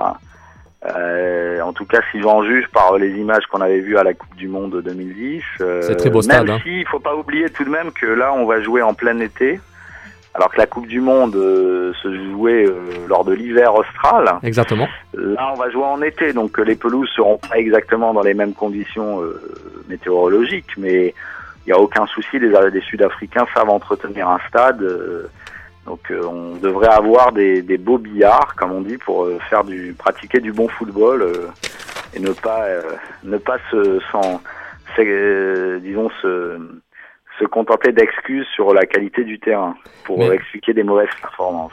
Mais il y a quelque chose qui est ressorti un peu, peut-être quelque chose que tu pourras confirmer toi-même sur le terrain, c'est plutôt le nombre d'affluences euh, dans les estrades des, des différents stades. Est-ce que, parce que moi, j'ai du mal à croire qu'ils pourront remplir euh, les 40 000 places de chaque stade, plus ou moins, comme c'est à chaque canne, hein, soit peut-être en Égypte, ou peut-être euh, dans d'autres pays où il y a plus d'affluence. Est-ce qu'il y a un risque que ça soit une canne un peu vide au niveau des, au niveau des bancs? Le COCAN, enfin le comité d'organisation euh, donc sud-africain, le comité local d'organisation, a essayé d'attirer l'attention du public euh, sur ce problème parce qu'ils veulent évidemment euh, éviter de faire comme au Gabon ou en Guinée équatoriale où on avait vraiment euh, des, parfois des stades totalement vides. Et je pense qu'ils ont fait un effort pour mettre euh, à, à disposition des billets à des prix raisonnables. Maintenant, euh, je ne sais pas jusqu'où ça pourra aller euh, dans en termes de remplissage. hein. Ils avaient Mais même là, par exemple, je vois qu'il y a là en ce moment se dispute euh, un amical là, entre l'Afrique du Sud et l'Algérie Exactement. à l'Orlando Stadium de Johannesburg et c'est quand même euh, sur les trois anneaux du stade, il y en a au moins un qui est bien plein quand même, donc ça doit bien faire 15 000 personnes. Bon, c'est c'est un ça n'est qu'un match amical, hein, donc euh, qui n'est pas sur un des stades, sur un des, des grands stades qui accueilleront la Cannes, mais bon, c'est un- petit peu encourageant. Oui, ben exactement. C'était un peu le problème à la dernière canne, euh, au niveau des prix des billets qui étaient très peu abordables à une population. euh, C'était en Guinée équatoriale notamment, où ils avaient beaucoup de problèmes à, remplir les stades, à part bon, pour les, matchs de l'équipe euh, locale, d'un- des pays organisateurs. Donc ça, c'est un, un problème récurrent malheureusement. Ben, quand on parle football, on parle économie, on parle stade, on parle revenu. Donc disons que la canne en général, c'est beaucoup plus pour aider le pays organisateur à euh, construire une infrastructure autour des stades, autour des transports et autres, pour pouvoir euh, ensuite continuer à développer son, son sport et aussi ben, la ville ou le pays, etc. Quoi. Donc, Mais euh, là, en fait, cette canne, elle, elle arrive en Afrique du Sud un petit peu par accident. Exactement. Au départ, c'était en Libye qu'elle devait se disputer. Euh, bon, avec les événements, la révolution et ses suites, évidemment, c'était plus possible de d'organiser dans des bonnes conditions de, de sécurité. Donc, on l'a on a repassé le, le bébé à l'Afrique du Sud, puisque l'Afrique du Sud était prête, euh, avec la Coupe du Monde, à accueillir euh, sans problème une canne. Mais euh, on ne sait pas vraiment, euh, effectivement, quelle est l'attente des Sud-Africains pour cette canne. Exactement. Puis j'ai l'impression que l'Afrique du Sud, pour les prochaines cannes, vont être le, le plan B pour la CAF régulièrement. A des problèmes de stade, des problèmes de guerre civile et autres en Afrique, on se dit, bah, regarde, au pire, on a l'Afrique du Sud, quoi qu'il arrive. Ça va être bon pour 10 ans. Donc on a 5 cannes, plan B Afrique du Sud. Donc la CAF est assez contente. Donc Ouais, bah il y a le Maroc quand même là est en train de faire un bel effort de- Oui, c'est d'équipement avec des, de la construction de plusieurs euh, très beaux stades euh, comme celui de, de Marrakech euh, en premier lieu pour euh, pour la, la Cannes 2015. Donc euh, et le Maroc c'est un pays qui est plus près de l'Europe donc pour ce qui est de la, la couverture médiatique. c'est beaucoup plus facile. Le centre, du- le centre du foot, euh, le centre du football mondial reste quand même en Europe. euh, c'est intéressant. Euh, et la CAF devrait faire de très bons, euh, de très bons chiffres en termes de- d'exposition médiatique avec cette canne-là. Euh, voilà, moi je, je pense que mais l'Afrique du Sud est un pays quand même assez bien structuré euh, en termes d'infrastructures hôtelières, de d'accueil des, des touristes et autres pour euh, faire une bonne canne. Ben, C'est excellent. Ben, hum, écoute, Patrick, euh, si on te rappelle euh, les- durant les prochaines semaines en Cannes, tu pourras donner un live euh, de l'Afrique du Sud pour. euh, Ah, on- vous pouvez, vous pouvez. Alors je. On peut essayer. Voilà, et je vous laisserai euh, peut-être mon, mon numéro de téléphone local pour que ce soit plus simple. Exactement. Super. Et on reste, on reste avec grand plaisir en contact. Euh, merci à vous de- encore de, de m'avoir invité pour. euh, Eh ben, on te pour remercie, euh, remercie d'avoir accepté de parce cette que. future Coupe d'Afrique qui s'annonce et qui est, qui est ma foi très excitante. Exactement, il y a du bon niveau. Puis on te remercie aussi, puis aussi euh, pour nous-mêmes, parce qu'on adore le foot africain et nos auditeurs qui, euh, qui apprennent, qui ont dû apprendre beaucoup de choses sur les détails de chaque sélection. Donc on te remercie encore, Patrick. Et je répète, euh, on peut te suivre sur Patrick Juillard, J-U-I-L-L-A-R-D sur Twitter et aussi footafrica365.fr. Voilà notre site internet. Je, Exactement. je vous remercie beaucoup et bonne, euh, bonne fin de journée euh, au Québec. Merci beaucoup, Patrick. Bonne soirée. Au revoir. Bonsoir à tous. Au revoir. Au revoir. Encore une fois, mille merci à Patrick Juillard euh, de nous avoir euh, bien commenté cette Cannes 2013. Je pense qu'on est prêt pour cette Cannes. Hein, groupe ABCD, quart de finale direct, les gars. L'Algérie va gagner, whatever happens. Donc, c'est ça qui est important. Ça qu'a dit Patrick, right? Il a dit l'Algérie va gagner, non? C'est pas ça? non, non, je blague, je blague. C'est pas ça qu'a dit Patrick. Donc, euh, à un moment, je suis excité. C'est même, vous me connaissez, même quand Jérémy n'est pas là, moi, je regarde la cam, j'en parle tout le temps. Non, mais je dis, moi, je suis pas comme toi. Moi, je porte pas un maillot du Barça, parce que je dis que le Barça est la meilleure, la meilleure équipe du monde. Tout de suite, tout de suite. Moi, je dis que. Super transition, on va parler du Ballon d'Or. What? Pour les 4 What? dernières minutes de l'émission. What? Alors, euh, un, un petit mot, mérité, pas mérité, qu'est-ce que vous en pensez? Euh, moi, j'aurais voulu. Messi va tout le temps le mériter. Donc, quoi qu'il arrive, c'est le ballon d'or, le choix numéro 1. Mais j'aurais bien voulu que la FIFA fasse un effort. Ben, en fait, c'est un vote là. Mais j'aurais bien voulu qu'il y ait un effort de, des joueurs et des sélections, des entraîneurs, de donner Iniesta une sorte, de commémoration. Regarde, oui, t'as rien gagné en 2012. Bah, à part l'Euro, en club, t'as pas gagné la Ligue des Champions, etc. Mais j'aurais bien voulu qu'il qu'il donne à Iniesta pour le récompenser pour ses 6 ans de travail, que ce soit au Barça et avec l'équipe d'Espagne. Reg? Euh, mérité. On a beau dire ce qu'on veut. En plus, je me rappelle, j'en avais parlé avec Sydney. Des quatre, je pense que c'est celui limite le plus mérité quand tu mets 91 buts euh, dans une année civile. Même si tu gagnes qu'une misérable, entre guillemets, Coupe du Roi, les, les faits sont là. Et puis, mettre autant de buts et être aussi dominant, je pense que c'est mérité. Et juste petite parenthèse rapidement, j'avais lu un article vraiment intéressant, je crois, sur Eurosport. Il disait pour limite pour le pour le cinquième Ballon d'Or, c'était quasiment déjà acquis. Pourquoi? Parce que il peut que gagner plus de titres que l'année dernière. Et parce que là, ils ont déjà 16 points d'avance euh, sur le Real, euh, 9 points d'avance sur le deuxième, l'Atletico. Et en plus, ce qu'il adore, il n'y a pas de compétition majeure pour Messi cette année, donc pas de, à part la Cannes, il peut pas y participer. Donc je pense que déjà. De toute façon, Iniesta aurait gagné la Coupe du Monde, que ça aurait été pareil. Exactement. Donc, sans compétition majeure, il va gagner plus de titres que, c'est- que l'année dernière. Donc, euh, on peut tout de suite dire qu'il va gagner, euh, moi, je pense. On entend regarder une légende en train de jouer. Kéké? Euh, moi, je suis, je suis, comment on va dire, David Reg.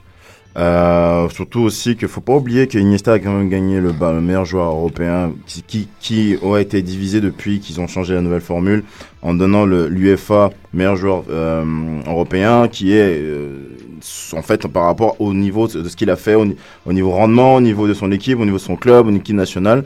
Donc il a gagné, on va pas dire qu'il a gagné quelque chose, mais il a il l'a quand même fait. Et euh, si, on, si on regarde cette formule-là, si on pouvait remettre cette formule-là de celle de Messi il y a 5-10 ans, on aurait toujours dit Zidane, ballon d'or, ballon d'or, ballon d'or, meilleur joueur du monde. Donc moi je pense que c'est mérité vu les, comment dire, les, critères qu'ils ont mis là. Et puis bon après c'est sûr et certain que pour rapport à l'année prochaine, euh, si c'est les mêmes, euh, on voit c'est la même cadence, si c'est les mêmes trophées qu'il a, bah il va avoir son cinquième. Mais bon. Et, rapidement, l'équipe de l'année, l'équipe de l'année de FIFA joue juste bien ou pas bien. Casillas, Alves, Ramos, Piqué, Marcelo, Xabi Alonso, Xavi, Iniesta, Messi, Falcao, Ronaldo. Vous aimez Moi, moi j'aime pas. Je trouve ça un peu décevant qu'elle soit 100% Liga, Liga. cette, parce que c'est pas nécessairement la meilleure ligue. Donc, euh, Euh, c'est discutable, il y a des postes que je pense pas, comme le latéral. euh, Alves gauche. et Marcelo, les deux, je pense. euh, je- et puis, euh, j'ai- j'aime au niveau de, euh, du milieu aussi, pas forcément, je suis pas forcément d'accord. Mais euh, on- ça, ça, ça serait un pas peu- d'accord pour Xavi Alonso ou pour Xavi? Pour Xavi Alonso, par Ouais, exemple. ce que je me disais Oui, aussi. non, c'est vrai. Il y a, il y a Touré. Pour Et- moi, je pense qu'au niveau européen, il y a quand même. Non, non, il est africain, c'est pas important. Ça. Whatever. Et, euh, et euh, à l'attaque. euh, Drogba n'est même pas là, au fait. Hein. Drogba, il est J'avais- même pas là. on, on avait rigolé de mon équipe la dernière fois avec des Espagnols. J'étais, j'étais presque, mais bon, voilà. Après, j'aurais, j'aurais bien mis Van Persie, mais c'est vrai que Falcao a quand même quelque chose de plus. Exactement. Et juste les autres nouvelles euh, de la journée ballon, la soirée ballon d'or. AB Wambach, euh, euh, américaine, joueuse de l'année.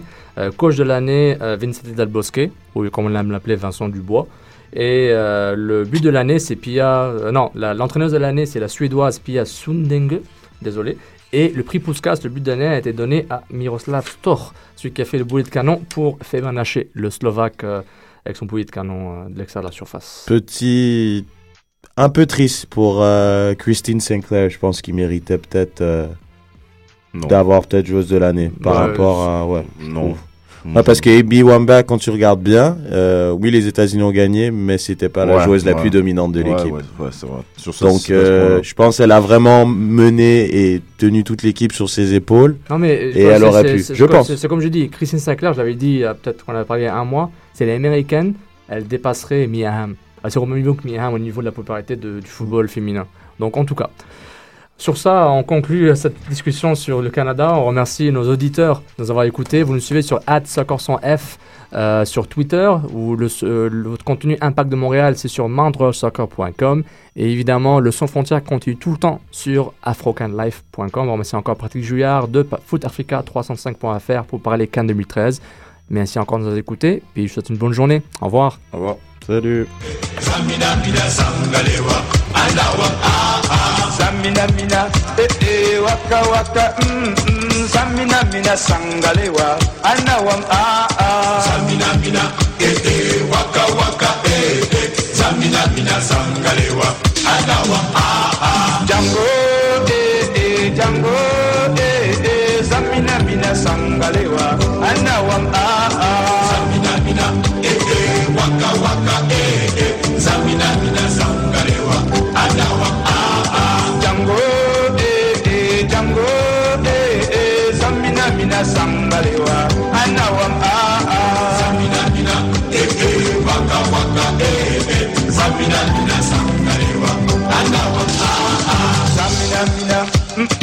waka waka eh eh zamina mina sangalewa.